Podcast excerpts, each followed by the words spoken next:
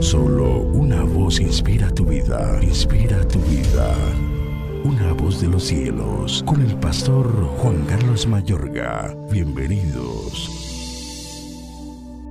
Oh congregación, ¿pronunciáis en verdad justicia? ¿Juzgáis rectamente, hijos de los hombres?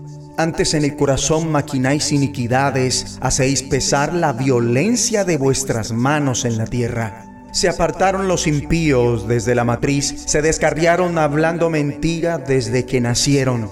Veneno tienen como veneno de serpiente, son como el aspid sordo que cierra su oído, que no oye la voz de los que encantan, por más hábil que el encantador sea. Oh Dios, quiebra sus dientes en sus bocas, quiebra, oh Jehová, las muelas de los leoncillos. Sean disipados como aguas que corren, cuando disparen sus saetas, sean hechas pedazos. Pasen ellos como el caracol que se deslíe, como el que nace muerto, no vean el sol.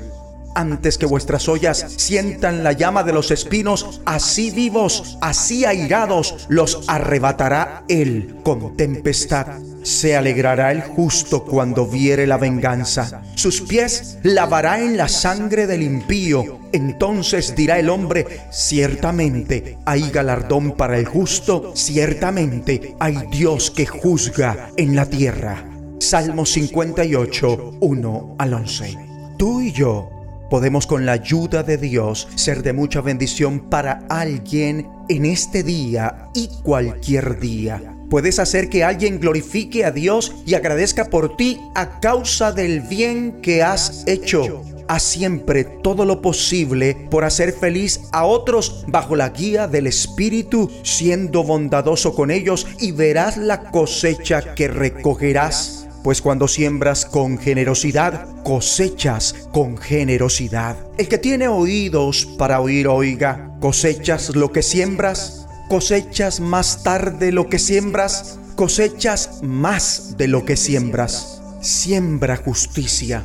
¿Sabías que alrededor de 800 mil personas, principalmente mujeres y niños, son víctimas de trata para explotación sexual cada año en este funesto negocio? Hoy por hoy, hay 29.8 millones de personas bajo esta forma de esclavitud moderna Casi todos los días oímos, vemos y leemos noticias de las barbaries llevadas a cabo por los regímenes malvados. Pero vemos en este salmo que el salmista se opone a esta clase de injusticia porque dice, oh congregación, ¿pronunciáis en verdad justicia? ¿Juzgáis rectamente, hijos de los hombres? En otras palabras, ¿Es esto una manera de dirigir un país? ¿Hay un político honesto en casa? Él clama contra los gobernantes que no hablan con justicia, cuyos corazones traman la injusticia y cuyas manos a la violencia le abren camino. Son calderos del mal, haciendo tratos con los demonios y hablan mentiras, ignoran las voces de aquellos que desean la justicia, tanto los seres humanos como Dios mismo, porque son como una cobra que se hace la sorda para no escuchar la música del mago, del diestro en encantamientos. Mi amigo y amiga, el liderazgo es fundamental en cualquier sociedad. El líder que siembra injusticia cosechará terribles consecuencias.